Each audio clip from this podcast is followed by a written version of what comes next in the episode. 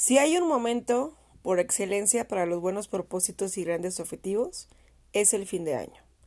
Llegan las celebraciones y se vive un ambiente de deseos y buenas intenciones.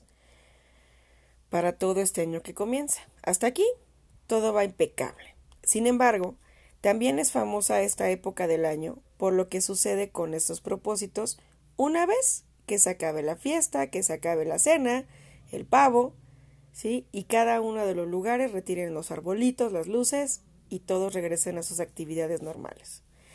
Nuestro noble intento fracasa y lo que es peor, al cabo de los años llega un momento en el que nos acostumbramos a ello. Así que en vez de esperar a que se solucione solo, vamos a mirar qué se puede mejorar para hacer del 2020 un año más eficaz. A ver si esta vez sí conseguimos que sean diferentes. Estamos avisados, vamos a intentarlo, pero esta vez lo intentaremos bien preparados. Viene una pregunta, sí, que muchísima gente se cuestiona. ¿Por qué suelen fracasar los propósitos de Año Nuevo? Esta es la pregunta básica que te repito siempre que la cosa va de proponer nuevos objetivos. ¿Por qué no lo he conseguido ya? Además, otra cadena de preguntas que es necesaria saber si te encuentras en ella. ¿Lo he intentado ya? Si es así, ¿por qué fracasé? ¿Qué me faltó? Y si no lo he intentado, ¿cuál será la principal dificultad? ¿Qué necesito para sobrepasarla fácilmente? Tus propósitos de año nuevo vamos a definirlos en siete pasos prácticos. A través de las respuestas a las preguntas anteriores, yo he llegado hasta siete factores que considero los principales impedimentos para alcanzar nuestros propósitos de año nuevo con mayor frecuencia. Lo que tienes a continuación es un resumen de los peligros principales que afrontarás y cada uno de lo que le acompaña, por ende su correspondiente acción o actitud para afianzar tus objetivos. 1. No persigas lo que no necesitas. A menudo nos comprometemos con auténticas estupideces, como si tus esfuerzos fuesen gratis. A eso hay que ponerle un freno. Tener un Ferrari es un objetivo lujoso pero no adaptado para la mayoría de la gente. Algo que necesitas puede ser tan simple como resolver los conflictos con tus vecinos, porque eso sí, te produce malestar en tu día a día. O redecorar tu casa de arriba abajo porque es el lugar en el que más tiempo pasas. Mi recomendación. No crees necesidades banales para satisfacerlas después sino que empieza por satisfacer las necesidades que ya tienes, especialmente las más básicas porque son las que más relevancia tienen para ti. 2. Escoge pocos y limítate a ellos. Es un año, pero no dispones de todos los días. El día a día te comerá una parte importante de tu tiempo y otros proyectos más cortos o algunos imprevistos ocuparán también espacios. ¿Cuál es la idea entonces? Que asumas que no puedes con todo Di no a ciertas cosas que te gustarían, pero son secundarias, y enfócate en pocos objetivos muy claros y muy relevantes para ti. Después de un par de años probando, creo que cuatro es un número ideal. Son suficientes para cubrir bastantes áreas, pero no tantos para dejar de ser eficaz o perder la motivación en cada una. Aún así, empieza por uno o dos si es la primera vez que te planteas tus propósitos muy en serio y muy reales. 3.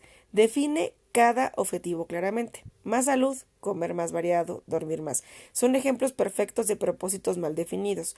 Lo anterior valen como idea inicial, pero necesitarás decidir cuál es tu prioridad dentro de más salud. Necesitas trazar la, la línea clara tras la cual considerarás que el objetivo está cumplido. Si no conoces la meta, no puedes saber si estás llegando a, cumplirla. Consigue una frase lo más explícita posible y apuntando a parámetros medibles. Esa frase será tu objetivo. Te voy a decir a continuación algunas ideas fundamentales de cómo definir tus objetivos. Ahorita voy a seguir con la lista, pero vamos a los objetivos para que los vayas planteando de una vez. Imagínate que eres el capitán de un barco y que quieres llegar a una de la una isla que se llama objetivo. o en otras palabras, alcanzar uno de tus objetivos. Para ello, una de las necesidades primordiales es localizar la isla en el mapa. Eso es exactamente definir uno de tus objetivos y sirven bien, ¿sí? Como bien puedes ver, puedes deducir cómo puedes llegar si conoces tu posición actual y el sitio al que quieres llegar. Si quieres cumplir tus objetivos y no los has definido bien, entonces durante mucho tiempo lo único que harás es navegar sin rumbo fijo esperando encontrar esa isla.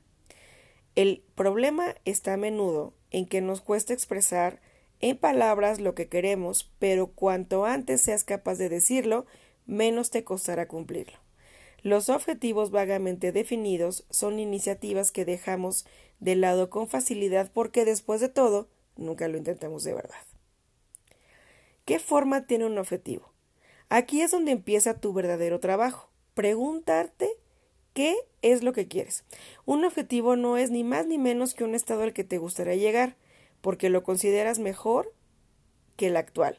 Por ello, un objetivo se esconde en una frase que empieza con la palabra quiero. Un ejemplo de objetivo mal definido sería el siguiente, que es aparte uno de los más comunes que empezamos a hacer el primero de enero. Dejar de fumar. Eres capaz de deducir, ya porque es un objetivo, ¿no? Que seguramente está destinado al fracaso. Vamos a echarle un ojo más detalladamente. No tiene ninguna expresión de voluntad, ¿sí? Por lo tanto, no tiene el quiero al, principio, como quiero dejar de fumar. La palabra no sería válida, ¿sí?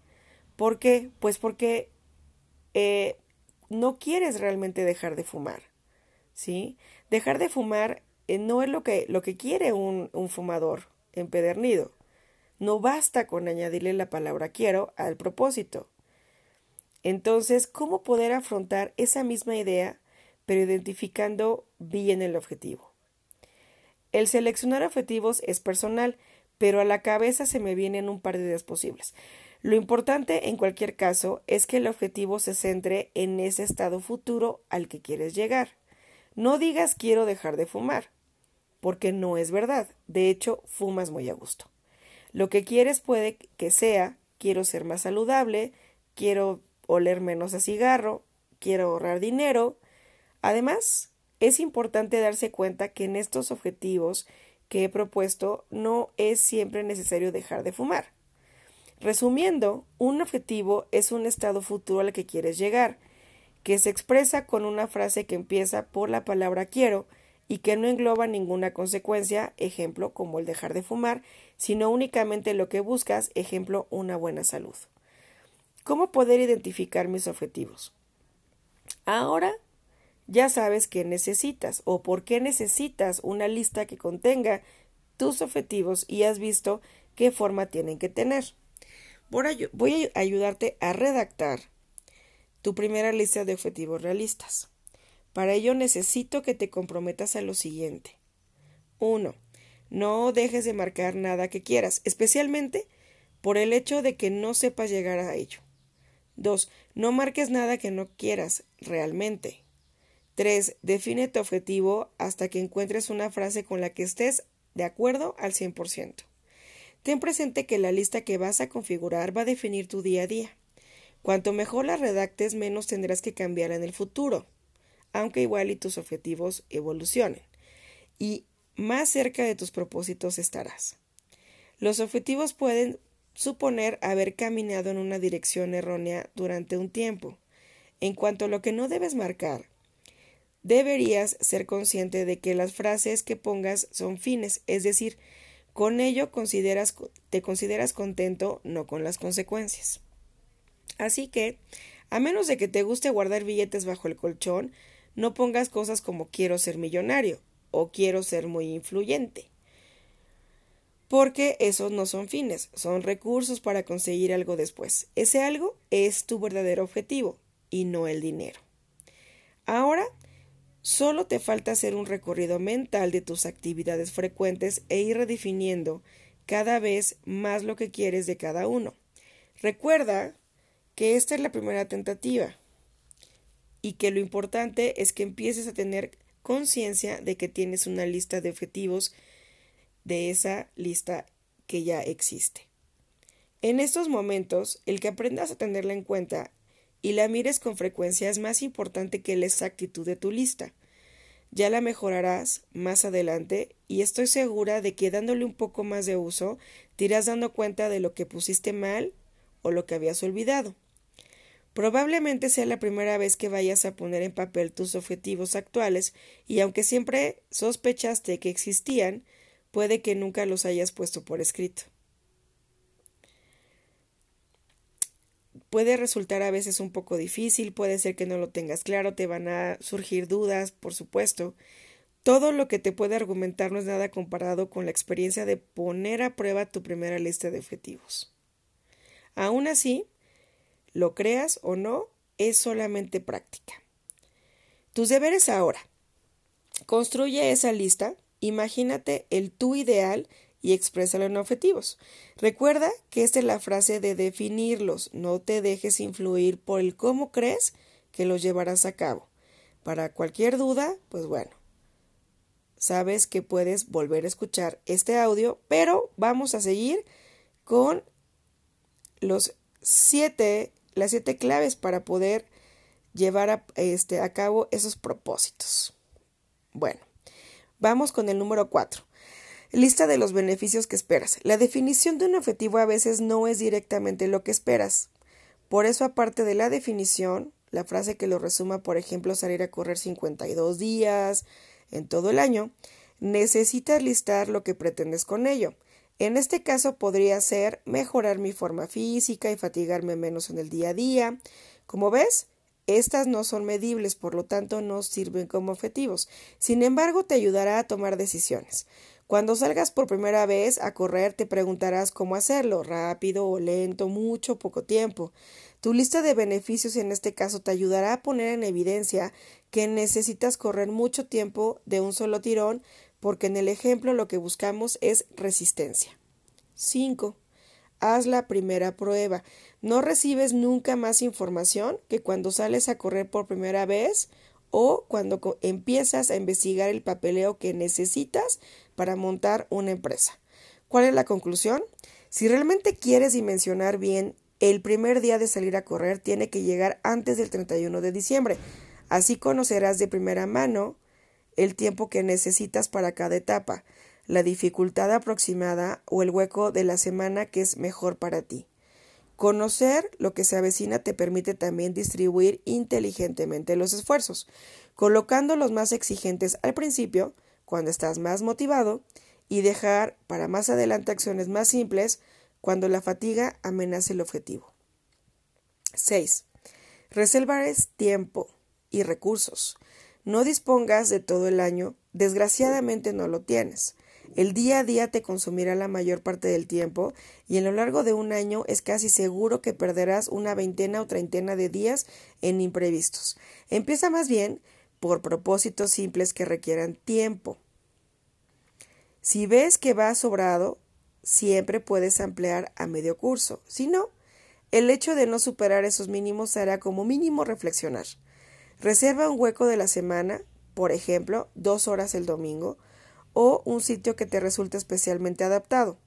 Si sueles utilizar ese momento destinado a tu proyecto para otras cosas, querrás decir que tu objetivo no está entre tus primeras prioridades. 7. Manténlos siempre presentes.